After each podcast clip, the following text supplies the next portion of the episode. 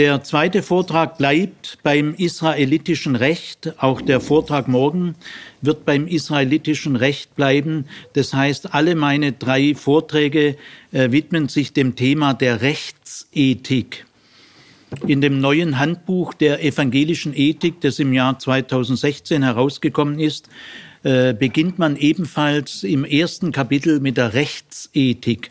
Äh, ich finde es auch richtig so, denn die Rechtsethik ist von besonders grundlegender Bedeutung, verbindlich für ganze Bevölkerungen und auf lange Sicht in Recht gegossen. Deswegen innerhalb der großen ethischen Diskussion Wirtschaftsethik, Sozialethik, Sexualethik, Ethik der Lebensformen und was es alles gibt, äh, ist die Rechtsethik von besonders grundlegender Bedeutung.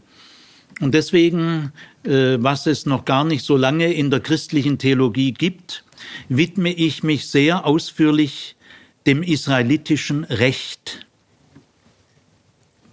Ich habe im ersten Vortrag gestern ausgeführt, dass innerhalb vom israelitischen Recht man von einem Sozialrecht äh, sagen kann, sprechen kann. Äh, zu diesem äh, Sozialgesetzgebung gehören Schutzbestimmungen für gefährdete Gruppen, die alten Leute, gebrechlich alten Leute, die Witwen und Waisen, die Tagelöhner, die Armen, die Fremden und die Sklaven. Und äh, zum Sozialgesetzgebung gehören auch Wirtschaftsbestimmungen. Das ist hochaktuell, brisant, äh, nämlich die Schabbatgesetzgebung, die Sozialsteuer, das Zinsverbot und der Schuldenerlass. Mit diesen Bestimmungen greift die israelitische Gesetzgebung in das Wirtschaftsleben der Reichen und der Mächtigen ein.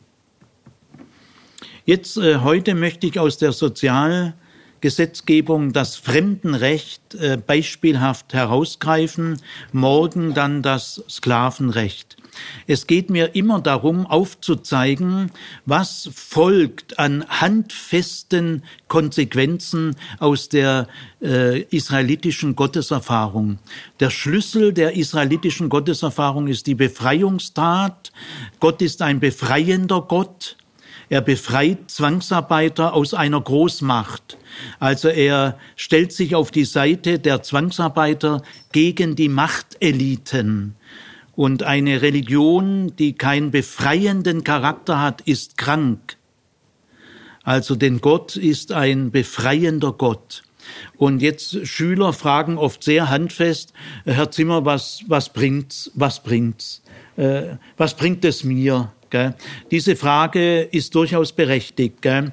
Also ich frage jetzt auch so ein bisschen salopp, was bringt eigentlich die Exodus-Erfahrung? Diese Befreiungstat, dass eine Stimme aus dem Busch in einem subversiven Gespräch einen Mann anstiftet, äh, Zwangsarbeiter aus einer Großmacht herauszuholen. Also so eine religiöse Gründungsgeschichte gibt es in keiner Religion.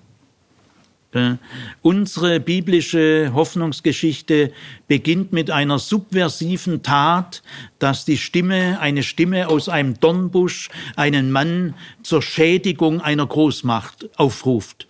Gell? Weil die Flucht oder ja, die Flucht dieser nützlichen, billigen Arbeitskräfte, die waren durchaus nützlich, gell? die haben große Vorratsstädte bauen müssen und diese Leute aus einer Großmacht äh, herauszuholen, ist eine Ohrfeige für die Großmacht. Also so ging's los. Was bringt die Exodus-Erfahrung? Das untersuche ich jetzt gestern, heute und morgen an den rechtlichen Folgen. Im israelitischen Recht schlagen sich die befreienden, humanen Kräfte der Exodus-Erfahrung schlagen sich nieder und werden in verbindliches Recht gegossen. Und das hat vielen tausend Menschen sehr viel gebracht. Also heute als exemplarisches Beispiel aus der Sozialgesetzgebung der Torah das Fremdenrecht. Wie eine Gesellschaft mit Fremden umgeht, zeigt sehr viel über den Grad an Humanität in dieser Gesellschaft. Die Frage nach dem Umgang mit Fremden ist durch die Jahrtausende hindurch von aktueller Bedeutung. In Israel hat man sich nicht nur Gedanken gemacht über den Umgang mit den Fremden, man hat Anordnungen erlassen und Institutionen geschaffen, die uns Menschen des 21. Jahrhunderts verblüffen. Für Israel stand im Verhalten zu den Fremden das Verhältnis zu Gott auf dem Spiel und damit die Identität Israels. Bevor äh, Britta nachher viele Originalzitate aus der Torah vorlesen wird, die das Fremdenrecht betreffen, das erstaunliche Fremdenrecht betreffen, möchte ich einige Vorbemerkungen machen. Äh, ich äh, möchte mal den Blick äh, richten auf die grundlegenden Voraussetzungen, dass so ein Fremdenrecht möglich war. In Israel ist stets das Wissen lebendig geblieben, dass die Israeliten Fremde waren, dass sie selber Fremde waren und in gewisser Weise auch geblieben sind. Wenden wir uns mal den Vätern Israels zu. Wer waren die Väter Israels? Abraham, Isaac und Jakob lebten in Zelten in einem fremden Land unter fremden Menschen. Diese fremden Menschen, das waren die Einheimischen, die waren für Abraham, Isaac und Jakob fremd. Und sie waren die Ausländer für diese Einheimischen. Abraham selber besaß an Grund und Boden nur ein Familiengrab. Er hat ein kleines Stück Land gekauft als Grab für seine Frau und für sich bei Hebron. Mehr haben sie nicht besessen. Sie waren ständig auf der Wanderung in fremdem Land unter fremden Menschen. Jakob hat dann ein Grundstück gekauft, können Sie in 1. Mose 33 nachlesen, in Sichem. Sichem ist das heutige Nablus, also ein kleines Grundstück. Und als äh, Jakob schon alt war, musste er nochmal fliehen wegen einer Hungersnot. Also er war ein Wirtschaftsflüchtling und dann floh er mit seiner Sippe, mit seiner Familie nach Ägypten. Denn Ägypten war fruchtbar durch den Nil, äh, war äh, Ägypten unabhängig von Dürrezeiten und Missernten. Der Nil mit seinem Schlamm war natürlich das große Geschenk an Ägypten. Und äh, man muss sich schon überlegen, was aus der biblischen Heilsgeschichte geworden wäre, wenn das Land Ägypten die Jakobsitte als Wirtschaftsflüchtlinge abgelehnt hätte und nach äh, Kanaan zurückgeschickt hätte. Was wäre dann aus der biblischen Heilsgeschichte geworden? Gell? Ähm, Ägypten hat in der Regel in Dürrezeiten und in Misserntezeiten den nomadischen Sippen auf dem Sinai und im Negev äh, das Gastrecht dem Israel erteilt. Also Ägypten war in dieser Hinsicht äh, sehr aufnahmebereit. Dort lebten dann die Nachfahren äh, als Fremde in einem fremden Land. Äh, die Pharaonen haben dann diese Fremde als nützliche Zwangsarbeiter angesehen, sie also gezwungen, Fronarbeiten zu verrichten, und sie wurden Hebräer genannt. Das Wort Hebräer, das wir ja heute noch haben in der hebräischen Sprache, äh, also die Hebräer, dieses Wort Hebräer äh, kommt in der Bibel äh, fast nur vor, im Großen und Ganzen nur in dieser Zeit in Ägypten. Später nennen die sich dann Israeliten im Laufe der Zeit. Aber ursprünglich waren es Hebräer. Was bedeutet dieses Wort Hebräer? In der Archäologie des 19. und dann vor allem des 20. Jahrhunderts hat man tausende von Tontäfelchen, beschrifteten Tontäfelchen gefunden. Und da kommt das Wort Hapiro, das ist das Wort für Hebräer, äh, kommt tausendfach vor. Gell? Äh, Hapiru, Hebräer, war die Bezeichnung für heimatlose und besitzlose Fremde, die keiner auf Dauer integrieren wollte. Die nannte man Hapiro. Die gab's überall, Assyrien, so, so eine bewegliche Masse, die man am besten zu Zwangsarbeiten heranzieht. Dann hat man wenigstens Nutzen äh, von diesen heimatlosen, besitzlosen äh, Fremden, von diesen Hapiro. Ja, und dann kam diese äh, wahnsinnige Befreiungstat, gell, eine Stimme aus dem Busch, er sagt, ich habe das Elend dieser Hapiro gesehen und ich habe ihr Stöhnen über ihre Aufseher gehört und ich kenne ihre Schmerzen. Wahnsinn, ist der helle Wahnsinn. Wer will denn sowas erfinden? Äh, wenn man, wenn das eine Erfindung ist, dann ist diese Erfindung das größte aller Wunder. Warum er erfindet jemand äh, Worte eines Gottes, der so spricht. Niemals hat ein Staatsgott in Assyrien, Babylonien, äh, Hethiter, Sumerer, Kananäer, Perser, Griechen, Römer, Ägypter, niemals hat ein Staatsgott solche Sätze gesagt. Gell? Die sind ja wirklich subversiv. Gell? Das ist ja Widerstand gegen die Staatsgewalt. Gell? Also nach dieser äh, Befreiungstat haben diese Hapiru-Leute äh, selber haben die sich gewundert. Die, die brauchten Jahrzehnte, um eine solche unglaublichen Vorgang, wie es in der internationalen Geschichte noch nie gegeben hat, irgendwie zu verarbeiten. Gell? Dieser Gott hat gar nicht die Eliteschicht erwählt. Gell? Er hat uns Hapiru-Leute erwählt. Bei uns gab's ja gar keine Oberschicht. Gell? Wir sind ja alle Hapiru, gell? Ausgebeutete. Gell? Das ist der Gott der Ausgebeuteten. Und er hat ihnen ein Land verheißen, also das war nicht nur Fluchthilfe, äh, sondern äh, dieser Exodus-Vorgang hat auch ein strategisches Ziel im neuen Land mit neuem Recht eine Alternativgesellschaft aufzubauen. Das ist der Sinn der, des Exodus-Vorgangs. Also die sind dann in dieses verheißene Land eingesickert, äh, aber sie haben dann in dem Land Kanaan äh, nur die unbesiedelten Bergregionen äh, bevölkert, also auf dem äh, judäischen und samarischen Bergland ungefähr so 1000, 800.000 Meter hoch, völlig bewaldet damals. Da waren nur Fallensteller und ein paar Jäger, aber da gab es keine Siedlung, es war unbesiedelt. Also in dem verheißenen Land waren sie da auch ein bisschen fremdartig in einem unbesiedelten Bergregionen, mussten erstmal Rodungen machen, kleine Dörfer gründen äh, und so weiter. Es gibt heute noch von der Universität Tel Aviv und anderen Universitäten, die dann äh, ganze Flächenbeobachtungen Untersuchungen machen, kann man noch in dieser Zeit erkennen, die haben dann so an, an bestimmten Gegenden äh, Terrassen angelegt gell, für, für Landwirtschaft und so weiter. Man kann sogar noch in Ansätzen erkennen, in diesen 200 Jahren von 1200 bis 1000 vor Christus waren da diese, war diese Exodus-Gruppe mit Roden und Siedlungen gründen äh, beschäftigt, 200 Jahre lang ohne politische Zentralgewalt. Also wirklich eine echte Alternative.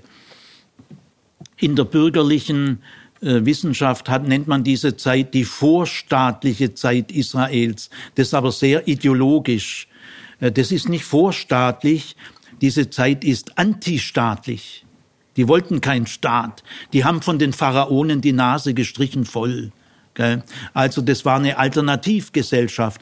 Man nennt es in der Politikwissenschaft akephalisch, ohne Haupt, ohne Zentralgewalt. Die einzelnen Sippen waren auf Augenhöhe äh, selbstständig und das Land hat man je nach Familiengröße zugeteilt. Ja, also äh, erst König David, äh, Regierungszeit ungefähr 1000 bis 960 grob, dem gelang es, äh, die fruchtbaren Ebenen und die Städte im Küstengebiet äh, die waren ja da gar, haben, äh, die waren gar nicht erfasst. In den fruchtbaren Ebenen, Jesrael-Ebenen und andere und in den Städten, da wohnten die Kananäer. Die Kananäer waren dieser Exodus-Gruppe da oben äh, zivilisatorisch und militärisch weit überlegen. Gell? Äh, aber die konnten sich also nur in solchen unbesiedelten Gebieten sehr schwer zugänglich. Da waren diese Wadis, diese ganz steilen Täler, die im Sommer trocken sind, aber im Winter werden das reißende Sturzbäche. Da kannst mit Streitwagen kommst da gar nicht hoch. Gell? Also die äh, kananäische Berufsheere hoch äh, äh, hochtechnisiert mit Streitwagen, die sind nur in den Ebenen äh, einsetzbar und deswegen die konnten da oben so ihre Siedlungen mal so 200 Jahre lang äh, leben. Ja, also erst König David gelang es dann auch die äh, Täler und die Ebenen und die Städte zu integrieren. Dann gab es jetzt mal für eine gewisse kürzere Zeit einen selbstständigen Staat Israel, wobei der Begriff Staat nicht genau stimmt. Sagen wir mal das Reich Israel. Aber eigentlich nur 280 Jahre bis 720 äh, und dann wurde schon der größere Teil Israels, der viel größere Teil, das Nordreich, da waren zehn Stämme von zwölf und im Südreich ja nur zwei. Also das große Nordreich, Hauptstadt Samaria, wurde 720 von den Assyrern erobert und zerstört. Und der Großteil der Oberschicht wurde deportiert nach Assyrien und die Assyrer haben fremde Kolonisten angesiedelt und dann hat sich das Ganze irgendwie aufgelöst. Viele damals im Nordreich sind ins Südreich geflohen. Das Südreich wurde, wurde überflutet von Flüchtlingen. Nicht Obergrenze 200.000 heute, äh, sondern Jerusalem hat sich verdoppelt in der Zeit. Das Nordreich war ja viel bevölkerungsstärker als das Südreich. Also es ergoss sich ein Flüchtlingsheer auf das Südreich mit vielen Problemen, Konflikten, auf die das Bundesbuch, auf das ich gestern zu sprechen kam, Exodus 20 bis 23. Diese erste älteste Rechtssammlung bearbeitet diese Problematik, dass nach dem Verlust des Nordreichs sich einen riesen Flüchtlingsstrom in das kleinere Südreich ergeben hat. Dann das Südreich selber wurde auch bald zerstört, 140 Jahre später, 586, von den Babyloniern. Wieder wurde der Großteil der Oberschicht deportiert. Also man deportiert in der Antike nicht die ganze Bevölkerung, wäre man ja blöd, die Leute sollen ja das Land bearbeiten, aber die Oberschicht, die wird deportiert und durch neue äh, Leute aus dem eigenen Militär ersetzt. Und dann die Fremde in Babylonien, wir saßen an den Ufern Babylons und weinten, schon wieder Fremdheitserfahrung und die Fremdherrschaft der Großmächte über das kleine äh, Land Israel äh, reißt nicht mehr ab. Äh, die Babylonier werden von den Persern abgelöst. Die Perser besiegen die Babylonier. Die Perser gründen überhaupt das erste Weltreich der Weltgeschichte. Und Judäa wird jetzt eine persische Provinz. Wieder Fremdherrschaft. Äh, dann die Diadochenstaaten nach Alexander der Große, äh, die ägyptischen, das ägyptische Ptolemäerreich beherrscht dann Israel oder Judäa. Dann kommen die syrischen Seleukiden, sie beherrschen äh, immer die, die Bevölkerung in Jerusalem und Umgebung. Dann kommt eine kurze selbstständige Zeit, die Makkabäer, aber dann kommen die Römer und wieder Fremdherrschaft. Also, wenn man das mal zusammenfasst, äh, in Israel brach die Erfahrung der Fremdherrschaft nicht mehr ab. Und dann kommt noch eine andere Art von Fremdheit hinzu zu alledem. Denn Israel war die einzige Religion der Menschheit, die nicht polytheistisch war. Eine bildlose monotheistische Religion hat es bis damals nirgendwo jemals in der Menschheitsgeschichte gegeben, weil alle Religionen der Antike sind polytheistisch. Das ist auch völlig vernünftig und völlig normal. Monotheismus ist ja irgendwie verrückt. Warum, ist der, warum haben die Wikinger und alle Völker, die Kelten und egal wie sie nennen, sind alle polytheistisch. Äh, die waren ja nicht doof. Warum sind alle Religionen in Europa, im Mittelmeergebiet, im vorderen Orient, warum sind die polytheistisch? Ja, völlig klar, weil es gibt verschiedene grundlegende Kräfte äh, in der Welt, sagen wir mal, die, das Licht, das Licht. Die Menschen haben sich immer gefreut, dass es Licht gibt. Die haben Hymnen an das Licht gesungen. Gell? Wie, wie, was wäre das Leben ohne Licht? Und die Menschen haben natürlich gespürt, wir haben das Licht nicht geschaffen. Die Sonne und der Mond, manche Religionen haben eine Sonnenreligion, Sonnengötter, aber die Babylonier waren eine Mondreligion. Der Mondgott Shin war der oberste, äh, bei den Ägyptern aber der Sonnengott Re. Gell? Äh, ja, die Sonne merkt man ja, die ist der Lichtspender, ohne Sonne kein Wachstum, die Jahreszeiten. Aber der Mond ist auch irgendwie verblüffend. Den Mond kann man anschauen, die Sonne nicht, da gehen die Augen kaputt. Und der Mond äh, verändert seine Gestalt. Sichel, Halbmond, Vollmond, das waren die auch irgendwie fasziniert. Gell? Also auf jeden Fall, der Mond gibt sogar in der Nacht etwas Licht und die Sterne leuchten. Also das Licht, äh, wir können nicht leben ohne Licht. Also haben die Menschen in ihrer Freude und Dankbarkeit Gebete und Lieder entwickelt, wo sie das Licht bejubeln, ansprechen. Äh, es ist sozusagen der Lichtgott. Das ist ja nicht dumm. Gell? Äh, es ist einfach die Freude und die Dankbarkeit, dass es Licht gibt. Wir können das Licht nicht machen, aber ohne Licht könnten wir nicht leben. Oder dann zum Beispiel die Fruchtbarkeit. Wie schön, dass es Fruchtbarkeit ist, dass die Pflanzen wachsen, dass die äh, Herden, äh, dass die jungen Kälber wachsen, die Fruchtbarkeit, dass wir selber Kinder in die Welt setzen können. Das hat die Leute beglückt fasziniert. Also haben sie Fruchtbarkeitsgötter verehrt. Sie wollten einfach ihre Dankbarkeit und Freude ausdrücken. Dann gibt es aber auch die Kraft der Gemeinschaft. Äh, in der Wüste, in der Steppe kann kein Single leben. Äh, wie schön, dass wir ein Dorf haben, dass wir Sippen haben, dass wir nicht alleine sind. Also verehren sie die Gemeinschaft. Und so gibt es weitere Grundkräfte und die werden dann, äh, das, das führt zum Polytheismus, weil Licht ist ja was anderes wie Fruchtbarkeit und Fruchtbarkeit ist was anderes wie Gemeinschaft.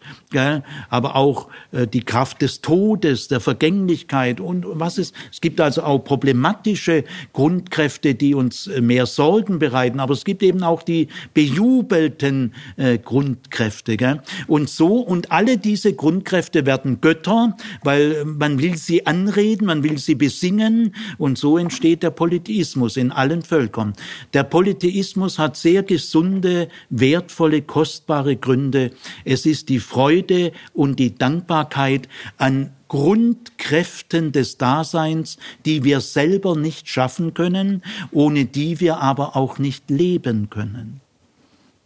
Aber jetzt kommt da so ein kleines Volk und sagt, nein, nein, es gibt einen einzigen Gott. Äh, da haben die Völker alle gesagt, die spinnen. Das ist ja eine Verarmung. Es ist ja der Reichtum der Grundkräfte. Also das, der Monotheismus war völlig fremd.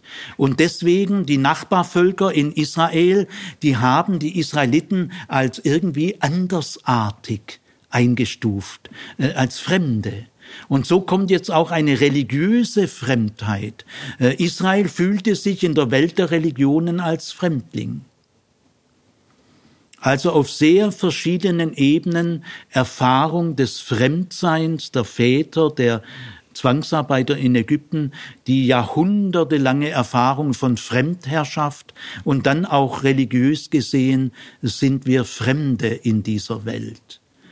So erklärt es sich, dass das berühmteste Glaubensbekenntnis im Alten Testament, steht im fünften Buch Mose, Kapitel 26, dieses berühmteste israelitische Glaubensbekenntnis beginnt mit folgendem Satz. Ein umherirrender Aramäer war mein Vater. Das Eingeständnis des Fremdseins als erster Satz eines Glaubensbekenntnisses ist einmalig, einzigartig in der Welt. Also das Volk Israel hat jahrhundertelang eigentümliche Erfahrungen mit Fremdsein, Fremdheit und Fremdherrschaft gemacht. Und so kommt es, dass dieses Volk eine erstaunliche Sensibilität entwickelt hat. Im Schicksal eines Fremden sah Israel immer in einer Art Perspektivenwechsel ein großes Stück seiner eigenen Geschichte. Deshalb hat dieses Volk erstaunliche Anordnungen im verbindlichen Recht erlassen und erstaunliche Institutionen geschaffen, die uns auch heute noch verblüffen. Äh, jetzt möchte ich in einem zweiten Kapitel die verschiedenen Gruppen von Fremden mal differenzieren. Das ist sehr wichtig, weil in keiner der heutigen Bibelübersetzungen äh, das deutlich wird. Die, die schlampern da leider alle, weil sie nicht exakt aus dem Hebräischen übersetzen. Man merkt den Bibelübersetzungen auch an, dass sie hier gar kein besonderes äh, Empfinden haben. Die, die ticken hier nicht, was da, um was es geht. Gell? Und dann verunklaren sie den Text, weil im Hebräischen sind drei verschiedene Begriffe Begriffe, die werden aber im Deutschen oft immer mit Fremder übersetzt. Und deswegen ist es in, in der deutschen Bibelübersetzung kaum möglich, diese Dinge ganz klar zu differenzieren. Also in Israel wurden mehrere Gruppen von Fremden klar unterschieden. Wir unterscheiden ja auch zwischen Touristen, Diplomaten, Flüchtlingen, Kaufleuten. Das sind alles Fremde, aber ganz unterschiedlichen Hintergrunds. Also es gibt in Israel zwei Gruppen von Fremden, das sind die Nokrim und die Zarim. Die Nokrim sind Kaufleute. Es sind Leute, die äh, meistens in, in aller Regel durchreisende Kaufleute sind. Sie halten sich nur vorübergehend in Israel auf und zwar mit kaufmännischer Absicht, mit wirtschaftlichen äh, Gründen. Gell? Sie wollen Geschäfte machen. Israel war eines der ganz großen, vielleicht sogar das größte Durchreisegebiet. Denn das Land Israel, diese Landbrücke, ist ein einmaliges geopolitisches Gebiet, weil drei Kontinente, Europa, Asien und Afrika, sind in einer kleinen Landbrücke verbunden. Westlich ist das Wassermeer, Mittelmeer, und östlich ist das Sandmeer, die Wüste. Und nur ungefähr 30, 35 Kilometer ist Europa, Afrika und Asien auf dieser kleinen Brücke verbunden. Also so ein Durchreiseland. Gell? Es gibt zum Beispiel viele Pflanzenarten, die kommen nur in Europa und Afrika vor und südlich bis zu dieser Landbrücke, aber südlicher nicht mehr. Es gibt viele afrikanische Pflanzenarten, die kommen bis zu dieser Landbrücke vor, aber nördlicher nicht mehr. Es gibt sehr viele Tierarten in Europa und Asien, die kommen, südliche Grenze ist diese Landbrücke, aber südlicher nicht mehr. Es gibt sehr viele afrikanische Tierarten, da ist die nördliche Grenze diese Landbrücke, aber nördlicher kommen sie nicht vor. Also ich will damit nur sagen, in mehrfacher Hinsicht ist diese Landbrücke, die drei Kontinente verbindet, ein eigentümliches Land. Das heilige Land hat eine merkwürdige Funktion. Ist einmalig auf der Welt.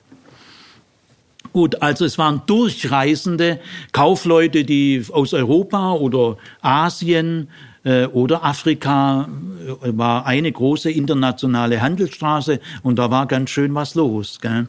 Also das sind die Nokrim. Äh, dann gibt es die Zarim, das sind Soldaten, die sich in feindlicher Absicht, äh, meistens Söldner irgendwelcher Großmächte, und die äh, sind ja auch Feinde, mächtiger als Israel. Es gibt später auch eine Fremdenfeindlichkeit in biblischen Texten, das sind aber immer Zarim. Das heißt, wenn Menschen militärische überlegene Mächte Israel okkupieren und unterdrücken und dann ihre Truppen ausheben, wird das ganze Lebensmittel und Proviant für Pferde und für Menschen aus der Bevölkerung ausgepresst. Ja, da ist dann nicht unbedingt Fremdenliebe angesagt. Also man muss sehr unterscheiden. Die dritte Gruppe, das sind die Gerim, und um die geht es jetzt. Das sind hilfesuchende Fremde, die sich dauerhaft in Israel aufhalten wollen, die in Israel ihren Schutz suchen. Das ist der Unterschied zu den Nokrim und Zarim. Also übermächtige militärische Fremde, die werden natürlich in das israelitische Recht nicht so integriert, kann man ja wohl verstehen. Die machen ja Israel kaputt. Als hilfesuchende, schutzsuchende Fremde, die in Israel bleibend wohnen wollen und ihren Schutz finden wollen. Das sind die Gerim. Und das ist schon also arg doof und tragisch, dass die Bibelübersetzungen hier rumfuhrwerken wie in der Salatschüssel. Also wenn ich jetzt von Fremden rede und vom Fremdenrecht, meine ich ausschließlich die Gerim, die Hilfe und Schutz suchenden Fremden, die in Israel dauerhaft eine Heimat suchen. Das sind die Gerim. Wenn man in der Antike seine Heimat verlässt, das hat immer schwerwiegende Gründe. Der häufigste Grund ist immer Hunger. Dürrezeiten, Missernte. Es handelt sich also immer um Wirtschaftsflüchtlinge, modern gesprochen. Das ist im Alten Testament überall der Hauptgrund. Äh, es kann auch ein kriegerischer Grund sein, der zu Verfolgungen führt, werden wir die Texte hören, und dann auch individuelle Not wird man noch sehen. Also es geht also um die Gerim. Wenn einer in ein fremdes Land geht, ist er rechtlos. Und äh, jetzt müssen wir uns mal praktisch vorstellen, wenn also da so ein paar hundert äh, Ausländer, es müssen nicht immer Ausländer sein, Gerim können auch Nordisraeliten sein, die, äh, nachdem Nordreich zerstört wurde, zu Tausenden, wahrscheinlich Zehntausenden äh, in das kleine Juda strömten und es richtig überfluteten. Das kann man mit den heutigen, mit unserem heutigen reichen BRD und diesen äh, die haben uns ja nicht überflutet. Wie gesagt, Jerusalem hat sich verdoppelt. Also ist schon noch eine andere Problematik. Also Gerim sind auf jeden Fall Menschen, die ihre angestammte Heimat verlassen und in der Fremde äh, eine neue Heimat suchen. Das können also Stammesangehörige des Nordreichs sein, aber in den späteren Texten sind es wirklich Ausländer. Das muss man in den einzelnen Rechtstexten, Bundesbuch, Deuteronomium und Heiligkeitsgesetz, wir werden das differenziert betrachten, das muss man genau differenzieren. Gell? Nicht schlampiges Bibellesen hilft weiter. Wenn wir die Bibel schon lesen, schlage ich vor, sorgfältig. Wenn schon. Also, wie, wie passiert das praktisch? Wie geht es vor sich? Die Fremden kommen. Ja, die haben ja keinen eigenen Landbesitz, sie haben keine eigenen Häuser. Das kann nur so gehen, dass sie bei einem Bürger des Landes in seinem Haus Aufnahme finden. Dann arbeiten die dort, also vielleicht Ehepaar mit Kindern, äh, können ja immer nur ganz kleine Gruppen sein, verteilt man auf die verschiedenen Häuser und die arbeiten dann mit in der Landwirtschaft in diesem Haus gell, und versuchen sich so ihren Lebensunterhalt zu verdienen und sich bei den Einheimischen nützlich zu machen. In Israel nennt man die Bürger, die einen Fremden bei sich wohnen lassen, dauerhaft Schutzbürger. Aber die, Versuch, die Versuchung war natürlich enorm, mal bei passender Gelegenheit, es stinkt mir das auch, es wird ja auch noch frech, gell? also dass man sie dann ganz schön drückt oder, oder vertreibt. Also bitte, hier kannst du jetzt nicht mehr weiter wohnen. Gell? Also diese äh, Fremden, die Gerim, die bei israelitischen Schutzbürgern ihr Unterkommen gefunden haben, sich da sozusagen mit Arbeit nützlich machen, sie waren immer in Problematik dramatischerweise ausgeliefert äh, den Launen oder eben äh, dem charakterlichen Haushalt, den die Leute halt so äh, drauf gehabt haben. Gell? Sie konnten immer wieder mal auch schnell schikaniert oder vertrieben werden. Gell? Das war das Schicksal der Gerim. Jetzt äh, möchte ich mal dieses Fremdenrecht euch original zu hören geben. Ich glaube, es ist der Vortrag, in Worthaus, das sind ja jetzt, glaube ich, schon über 60 Vorträge, äh, wo am meisten Bibeltexte jetzt original zu hören sind. Denn ich möchte, dass ihr hier und in anderen Ländern, wo deutschsprachige Hörerinnen und Hörer sind, ich möchte mal, dass dieses Fremdenrecht, dass ihr das mal im Original hört. Qualität der biblischen Botschaft, Konsequenzen der Exodus-Erfahrung. Jetzt könnt ihr sie mal hören. Und wenn die Schüler fragen, was bringt das alles? Ja, dann hör jetzt mal gut zu. Wir beginnen mit dem Bundesbuch. Entstanden im Schlussdrittel des achten Jahrhunderts sehr viele Sozialgesetze, sehr großes äh, Ohr auf Sklaven, das kommt dann morgen. Das Fremdenrecht äh, hat im Bundesbuch eine zentrale Rolle. Es gibt nämlich im Bundesbuch eine Liste von Sozialgesetzen, wo diese sechs Gruppen, die ich gestern genannt habe, Arme, Tagelöger, Witwen, Waisen, Fremde, wo die alle genannt werden. Und diese Liste beginnt mit einem Fremdenrecht und sie endet mit einem Fremdenrecht. Das gibt dem Fremdenrecht eine sehr zentrale Stellung. Und dann gibt es noch eine dritte Stelle im Bundesbuch. Das Bundesbuch ist ja relativ knapp. Exodus 20 bis 23. Das ist die älteste eigenständige Rechtssammlung innerhalb der Torah. Viel älter als die endgültige Gestalt der Torah. Äh, die dritte Stelle, da werden Fremde im Schabbatgesetz äh, integriert. Jetzt hören wir mal diese beiden Stellen am Anfang und am Ende dieser Liste und das Schabbatgesetz. Diese drei Stellen im Bundesbuch. Zweites Buch Mose 22,20 Einen Fremden sollst du nicht bedrücken und sollst ihn nicht bedrängen, denn ihr seid selbst Fremde gewesen im Land Ägypten. 2. Mose 23, 9. Einen Fremden sollst du nicht bedrängen. Ihr kennt ja selbst die Stimmung des Fremden, denn ihr seid fremd gewesen im Land Ägypten. 2. Mose 23, 12. Sechs Tage sollst du deine Arbeit verrichten. Am siebten Tag aber sollst du ruhen, damit dein Rind und dein Esel ausruhen, der Sohn deiner Sklavin und der Fremde zu Atem kommen. Das sind die drei Stellen in diesem relativ begrenzten Bundesbuch, dreimal das Recht des Fremden. Du sollst ihn nicht bedrücken und ihn nicht bedrängen. Und die Begründung ist schon hochinteressant, denn du warst selbst Fremder in Ägypten. Das ist aber jetzt schon lange her. Gell? Am Bundesbuch ist, sagen wir mal, 710, 720 oder 700 so ungefähr in dem Bereich äh, entwickelt worden. Ja, in Ägypten, das war der Ur, Ur, Ur, Ur, Ur, Ur, Urgroßvater. Gell? Die haben ja gar keine persönlichen Erinnerungen mehr. Die haben so wenig Erinnerung an Ägypten wie ich. Gell? Ist ja Jahrhunderte her. Trotzdem äh, heißt es hier, du warst ja selbst Fremder in Ägypten. Das ist eine jahrhundertelange Empathieübung. Gell, du warst, ja, äh, wenn das einer zu mir sagt, dann würde ich sagen, ja, hör mal, ja, aber trotzdem, der Exodus hat diese Ausstrahlung, äh, auch wenn du selber nicht in Ägypten warst, aber mach mal eine Imaginationsübung. Gell, wie war das wohl bei deinem Ur-Ur-Ur-Ur-Urgroßvater?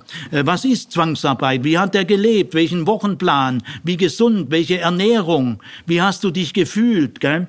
Also das ist eine, ein Training in Empathie und Rollentausch und Perspektivenwechsel das sucht mal in der Welt der antiken Religionen, sucht es mal.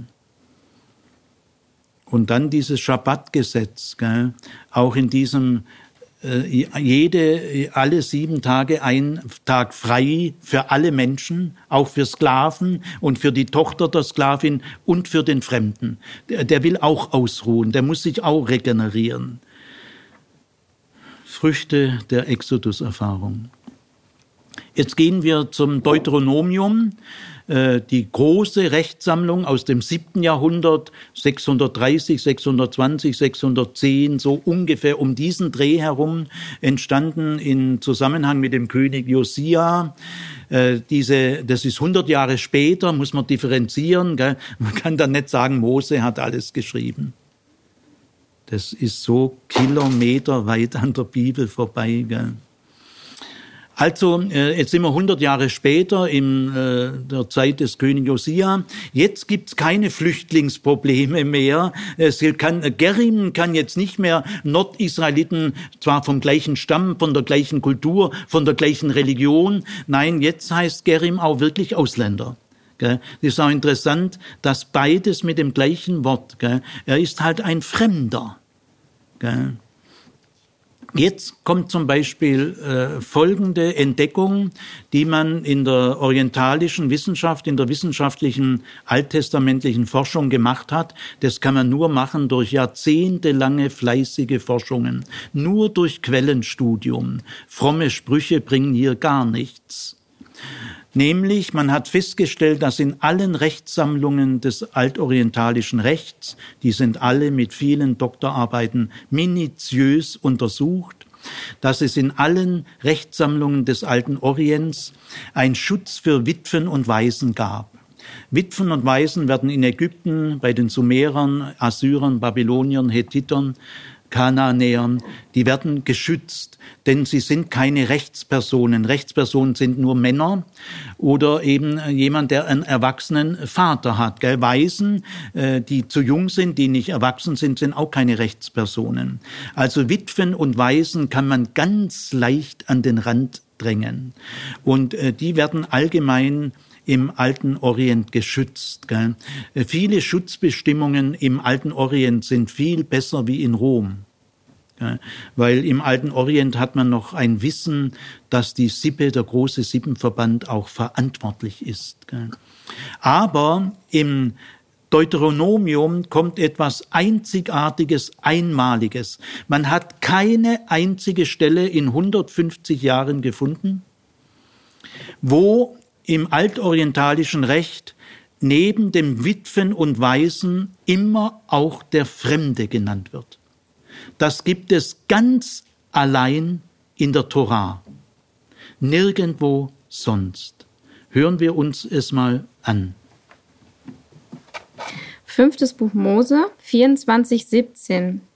Du sollst nicht beugen das Recht des Fremden, der Weise, und du sollst das Gewand der Witwe nicht pfänden. Du sollst daran denken, dass du Sklave in Ägypten gewesen bist und Jahwe, dein Gott, dich von dort freigekauft hat. Deshalb gebiete ich dir, diesem Wort Folge zu leisten. Fünfte Buch Mose 10, 17 bis 19. Denn Jahwe, euer Gott, ist der Gott der Götter und der Herr der Herren, der große und starke und furchtbare Gott, der die Person nicht ansieht und Bestechung nicht annimmt, der Weise und Witwe Recht schafft und den Fremden liebt, so dass er ihm Brot und Kleidung gibt. Und ihr sollt den Fremden lieben, denn ihr wart Fremde im Land Ägypten. Fünfte Buch Mose 24, 18 bis 22. Wenn du auf deinem Acker geerntet und eine Gabe vergessen hast auf dem Acker, so sollst du ihn nicht wegnehmen, sie zu holen, sondern sie sollen dem Fremden, der Weise und der Witwe zufallen, auf dass dich Jahwe, dein Gott, segne in allen Werken deiner Hände. Wenn du deine Ölbäume geschüttelt hast, so sollst du nicht nachschütteln. Es soll den Fremden, der Weise und der Witwe zufallen. Wenn du deinen Weinberg abgelesen hast, so sollst du nicht nachlesen. Es soll dem Fremden, der Weise und der Witwe zufallen. Denn du sollst daran denken, dass du Sklave in Ägyptenland gewesen bist. Darum gebiete ich dir, dass du solches tust. 5. Mose 5, 14 am siebten Tag ist der Sabbat Jahwes, deines Gottes. Da sollst du keine Arbeit tun und auch nicht dein Fremder, der in deiner Stadt lebt. 5. Mose 14, 28 bis 29. Alle drei Jahre sollst du den ganzen Zehnten vom Ertrag dieses Jahres abgeben und hinterlegen in deinem Wohnort. Dann soll kommen der Levit, der weder Anteil noch Erbe mit dir hat, und der Fremde und die Weise und die Witwe in deiner Stadt leben und sollen essen und sich sättigen, auf dass dir Jahwe dein Gott dich segne in allen Werken deiner Hand, die du tust. Der Inhalt nach 5. Mose 16, 11 und 14 ist, die Fremden können an allen Jahresfesten teilnehmen. 5. Mose 27, 19. Verflucht sei, wer das Recht des Fremden, der Weise und der Witwe beugt. Und alles Volk soll sagen Amen. 5. Mose 23, 8. Den Ägypter sollst du nicht verabscheuen, denn du bist Ausländer in seinem Land gewesen. Soweit das Deuteronomium. Eigentümliche, verblüffende Folgen der Exodus-Erfahrung im verbindlichen staatlichen Recht. Solche Texte suchen ihresgleichen. Dann die nächste äh, Rechtssammlung, das Heiligkeitsgesetz, 3. Mose 17 bis 26, im Exil entstanden, äh, hat noch eine weitere Fremdenbestimmung. Nach dem Deuteronomium waren Fremde jetzt schon, wenn man Gottes Willen ernst nimmt, äh, ganz gut äh, geschützt. Gell? Es heißt ja ausdrücklich, Gott liebt die Fremden. Also Gott liebt nicht nur die Israeliten und er gibt ihnen Brot und so weiter, ist natürlich gemeint durch die Israeliten. Und das Glück, das du hast, dass du Land besitzt jetzt in Israel, das verdankst du der Liebe Gottes zu den Fremden, denn du warst ja selber ein Ausländer.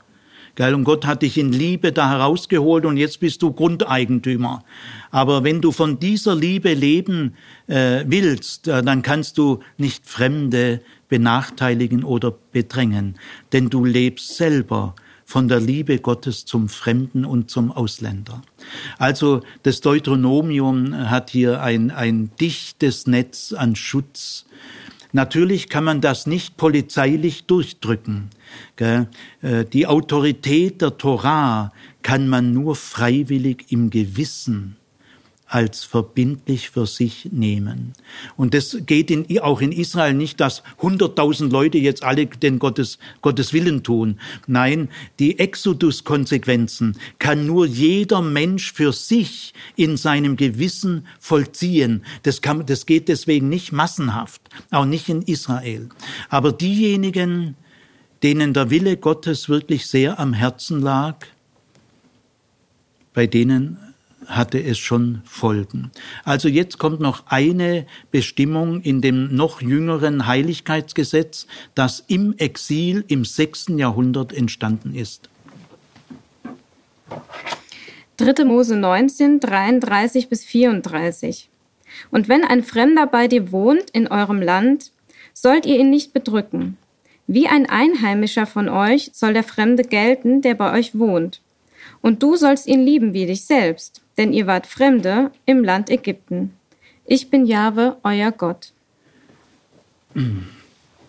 Wenden wir uns noch den prophetischen Schriften zu.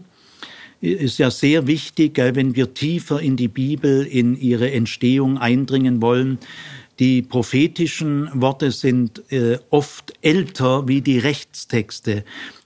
Amos, Hosea, Micha und Jesaja hatten kein schriftliches Recht, auf das sie zurückgreifen konnten, aber ihre Sozialkritik, ihre Machtkritik, ihre Herrschaftskritik, ihre Königskritik und ihre Solidarität mit den Kleinbauern, die hat zu diesen Rechtstexten geführt, nachdem die Priesterschaft gelernt hatte, dass diese Staatskritiker und äh, Elitenkritiker diese Propheten wirklich Männer Gottes waren, dann haben sie die juristischen Konsequenzen aus diesen kritischen Worten der Propheten gezogen. Jetzt kommen einige Worte von Jeremia, Hesekiel, äh, Zacharia und Malachi, das sind späte Propheten, die stammen in der Zeit, wo auch diese Rechtstexte entstanden sind.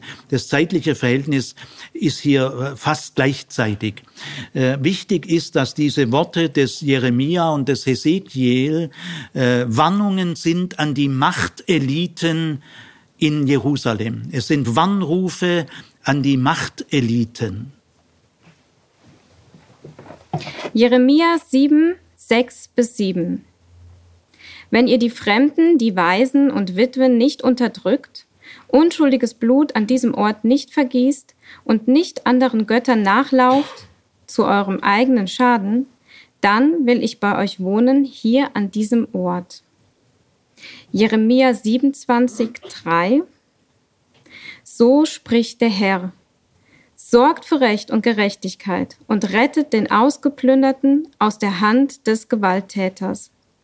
Fremde, Waisen und Witwen bedrängt und misshandelt nicht, vergießt kein unschuldiges Blut an diesem Ort. Hesekiel 22,7 In dir, Jerusalem, verachtet man Vater und Mutter. In deiner Mitte beutet man die Fremden aus. In dir unterdrückt man Waisen und Witwen. Hesekiel 22,9 Die Bürger des Landes erpressen und rauben. Sie beuten die Schwachen und Armen aus und erpressen die Fremden gegen jedes Recht. Hesekiel 27, 21 bis 23. Dieses Land sollt ihr unter die Stämme Israels aufteilen. Ihr sollt es als Erbbesitz unter euch und unter die Fremden verlosen, die bei euch leben und die bei euch Söhne und Töchter gezeugt haben. Sie sollen für euch wie einheimische Israeliten sein und sollen sich mit euch zusammen ihren Erbbesitz mitten unter den Stämmen Israels auslosen. In dem Stamm, bei dem der Fremde lebt, sollt ihr ihm seine Erbbesitze zuteilen. Spruch Gottes des Herrn.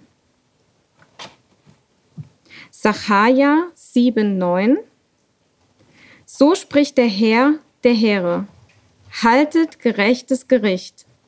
Jeder zeige seinem Bruder gegenüber Güte und Erbarmen. Unterdrückt nicht die Witwen und Waisen, die Fremden und Armen und plant in eurem Herzen nichts Böses gegeneinander. Maleachi 3, 5 bis 7. Ich komme herbei, um euch zu richten. Schon bald komme ich und trete als Zeuge auf gegen Zauberer und Ehebrecher, gegen die Meineidigen und gegen alle, welche die Tagelöhner, Witwen und Waisen ausbeuten, den Fremden im Land ihr Recht verweigern und mich nicht fürchten. Kehrt um zu mir, dann kehre ich mich euch zu, spricht der Herr Zebaoth. Interessant ist vor allem diese Hesekiel-Stelle, wo es um die Verlosung des Landes geht als Erbbesitz. Selbst in diese, das ist eine Zukunftsvision, äh, selbst in diese Verlosung des Landes äh, werden diejenigen Fremden mit integriert, die in Israel schon Kinder haben. Also ab der zweiten Generation ist die Integration juristisch eigentlich äh, erfolgt. Äh, das zeigt sich am Kernproblem von Landbesitz. Jetzt will, äh, möchte ich noch, dass ihr einen Text von Jesaja 56 hört, der ist auch ganz erstaunlich. Ich muss kurz sagen, was die Verschnittenen sind. Es gibt in der Antike einige Gruppen, die völlig chancenlos sind. Zum Beispiel die Vaterlosen. Das sind die Bastardgeburten. Die, die wissen nicht, wer eigentlich mein leiblicher Vater ist. Das weiß man nicht. Die haben überhaupt keine Chance. Das sind Bastarde. Und das heißt mal im Alten Testament, Gott ist ein Vater der Vaterlosen. Und dann neben den Vaterlosen gibt es die Verschnittenen. Nicht die Beschnittenen, sondern die Verschnittenen. Das sind die, die ihr eigene Genitalien äh, verschnitten haben. Manchmal waren das Eunuchen in irgendwelchen königlichen Gemächern, dass die ja nichts mit den Prinzessinnen machen. Und dann gibt's auch Leute, die aus irgendwelchen anderen schrägen, sektiererischen Gründen sich selber verschnitten haben, unfruchtbar gemacht haben. Es sind immer Männer gemeint. Gell? Und das ist für Israel so das Abscheuliche Natürlichste. Gell? Das heißt doch, seid fruchtbar und mehret euch. Und jetzt äh, verschneiden die sich selber. Also das, das war religiös. Das äh, äh schlechteste und abscheulichste, äh, was man so bei einem anständigen Israeliten, ah, das ist ein Verschnittener, ja, ah, schlimm, gell? Jetzt in diesem Text von Jesaja 56, den Jesus einmal aufgreift bei seiner Tempelkritik, denn es gibt einen einzigen Text in der jüdischen Bibel über den Tempel in Jerusalem, einen einzigen, den hat Jesus herausgegriffen. Und in dem Text heißt es für die Zukunft, mein Haus soll ein Gebetshaus für alle Völker sein. Also hört euch mal diesen prophetischen Text an Frucht des Exodus. Jesaja 56, 1 bis 8. So spricht der Herr. Wahrt das Recht und sorgt für Gerechtigkeit, denn bald kommt von mir das Heil. Meine Gerechtigkeit wird sich bald offenbaren. Wohl dem Mann, der so handelt, wohl dem Menschen, der daran festhält, den Sabbat zu halten und nie zu entweihen und seine Hand vor jeder bösen Tat zu bewahren. Der Fremde, der sich dem Herrn angeschlossen hat, soll nicht sagen, sicher wird mich der Herr, mich aus, sicher wird der Herr mich ausschließen aus seinem Volk. Der Verschnittene soll nicht sagen, ich bin nur ein dürrer Baum. Denn so spricht der Herr, den Verschnittenen, der mein Sabbat hält, der gerne tut, was mir gefällt und an meinem Bund festhält. Ihnen allen errichte ich in meinem Haus und in meinen Mauern ein Denkmal. Ich gebe ihnen einen Namen, der mehr wert ist als Söhne und Töchter. Einen ewigen Namen gebe ich ihnen, der niemals ausgetilgt wird. Die Fremden, die sich dem Herrn angeschlossen haben, die ihm dienen und seinen Namen lieben, um seine Knechte zu sein. Alle, die den Sabbat halten und ihn nicht entweihen, die meinen Bund halten, bringe ich zu meinem heiligen Berg und erfülle sie in meinem Bethaus mit Freude. Ihr Brandopfer und Schlachtopfer finden Gefallen auf meinem Altar, denn mein Haus wird ein Haus des Gebets für alle Völker sein. Spruch Gottes, des Herrn, der die verstoßenen Israeliten sammelt, noch mehr, als ich schon vor ihnen gesammelt habe, will ich dort sammeln. So, ich äh, nähere mich dem Ende des Vortrags, aber zwei äh, Aspekte sind noch ganz äh, wichtig. Ein Grund, äh, wenn man in die Fremde geht, seine Heimat verlässt, weil die Heimat eine größere Gefahr ist und die Fremde zum Schutz wird. Ähm, einer dieser brisanten Fälle, den ich morgen auch äh, aufgreifen will, aber gehört auch schon in diesem Zusammenhang, sind fliehende Sklaven. Äh, es gab in der Antike Tausende von fliehenden Sklaven und es gab internationale Verträge zwischen allen Sklavenbesitzerstaaten. Äh, fliehende Sklaven müssen sofort wieder ausgeliefert werden und ihren Herren zurückgegeben werden. Israel ist das einzige Land, das äh, eine Bestimmung für geflohene Sklaven hat. Vorausgesetzt ist, dass diese Sklaven keinen Mord begangen haben. Das im Kontext vorausgesetzt, dass sie also, sagen wir, ihre Besitzer nicht ermordet haben. Ähm, fliehende Sklaven darf man in Israel nicht mehr ausliefern. Man fragt auch fliehende Sklaven nicht, warum sie geflohen sind. Äh, fliehende Sklaven haben in Israel einen sicheren Zufluchtsort, auch wenn es zu diplomatischen Verwicklungen mit den Nachbarstaaten gibt. Man darf fliehende Sklaven aus Israel nicht mehr hergeben. Einmaliger Satz in der Weltgeschichte der Antike. Jesaja 16, 3 bis 4. Mach einen Plan, triff eine Entscheidung. Versteck die Verjagten. Verrate die Flüchtlinge nicht. Lass die Flüchtlinge Moabs bei dir verweilen. Verstecke sie bei dir vor ihrem Verfolger. 5. Buch Mose 23, 16 bis 17. Du sollst einen fremden Sklaven, der vor seinem Herrn bei dir Schutz sucht, seinem Herrn nicht ausliefern. Bei dir soll er wohnen dürfen, in deiner Mitte, in einem Ort, den er sich in einem deiner Stadtbereiche auserwählt, wo es ihm gefällt. Du sollst ihn nicht ausbeuten.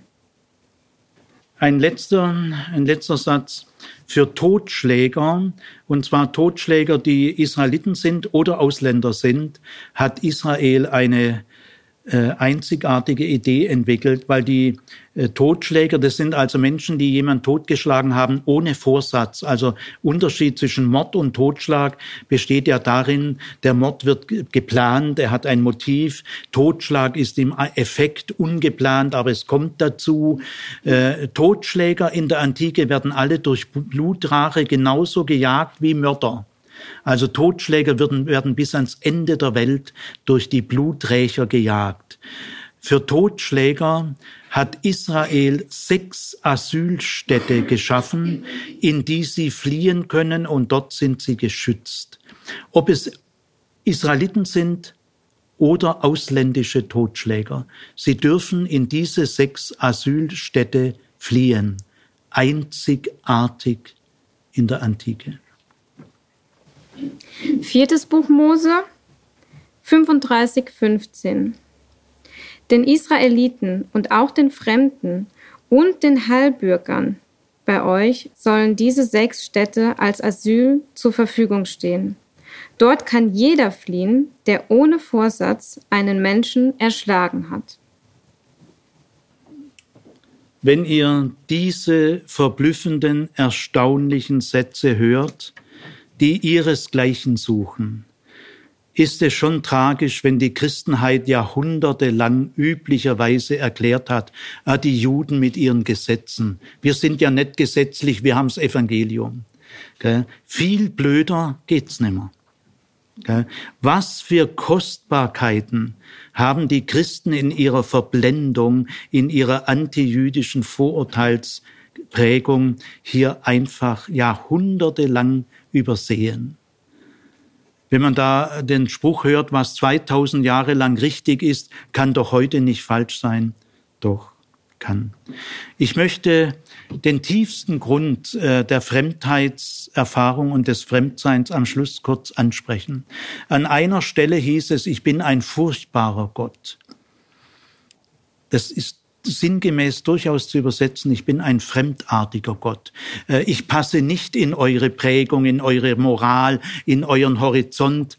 Ich richte mich nicht nach euch und nach euren politischen, wirtschaftlichen Interessen. So gesehen bin ich ein furchtbarer Gott für euch, weil ihr könnt mich nicht in eure Konzepte kriegen. Ich bin ein völlig fremder Gott. Äh, Jesus war ein Fremder. Die Bergpredigt ist fremd. Und deswegen sind auch die Nachfolger, wir sind Fremdlinge in dieser Welt. Der tiefste Grund des Fremdseins und dass man das Fremdsein als eine enorme Möglichkeit erkennen kann, ist, äh, wir reden als Juden und Christen von einem fremden Gott. Und dieser fremde Gott hat uns in Beschlag genommen. So werden wir selber zu Fremdlingen. Und wir können zu Fremden nicht so sein, äh, wie es oft leider üblich ist.